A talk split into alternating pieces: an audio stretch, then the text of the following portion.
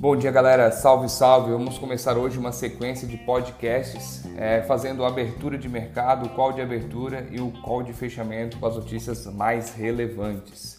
Começando informando um pouco sobre ontem, Ibovespa teve um dia de alta volatilidade, encerrou o pregão com leve variação de 0,09 na casa dos 95.500 pontos.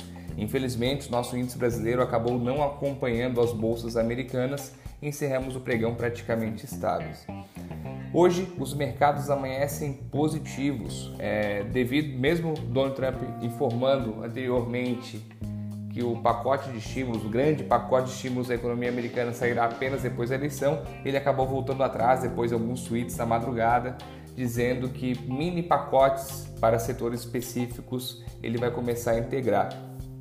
Ele fez isso com as empresas aéreas e ontem Dow Jones teve o melhor desempenho desde 14 de julho, uma alta de 1,9. Já hoje, os mercados amanhecem positivos. Europa opera em alta, Eurostox avança 0,39 no momento e futuros americanos sinalizam uma abertura em alta de mais ou menos 0,5.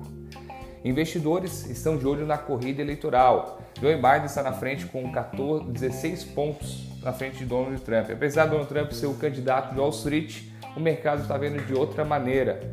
Repub é, democratas, partido do Joe Biden, promete uma, um pacote de estímulos muito maior do que republicanos. Então, com isso, caso ele vença, realmente acaba essa corrida eleitoral, não tem uma eleição desgastante com processos judiciais e logo, logo será feito esse pacote de estímulos. Além disso, hoje, petróleo sobe, apesar de dois de dois dias de queda aí praticamente, devido ao aumento de casos de Covid no mundo. França bateu recorde, Itália também, Brasil atingimos um número imenso de infectados pela pandemia. O petróleo sobe devido à chegada do furacão Delta no Golfo do México. Com a chegada dele, parou 80% da produção da commodity. Já no cenário nacional, é, ministro Paulo Guedes ontem desmentiu que o auxílio emergencial será estendido até o, dia, até o mês 6 de 2021, até junho de 2021. Porém, as preocupações fiscais com o nosso país ainda continuam. Mercado asiático fechou misto, China por mais um dia não operou devido ao feriado local, Hong Kong teve leve alta de, de leve queda de 0,20, Tóquio subiu 0,96 e Coreia do Sul cai, subiu 0,21.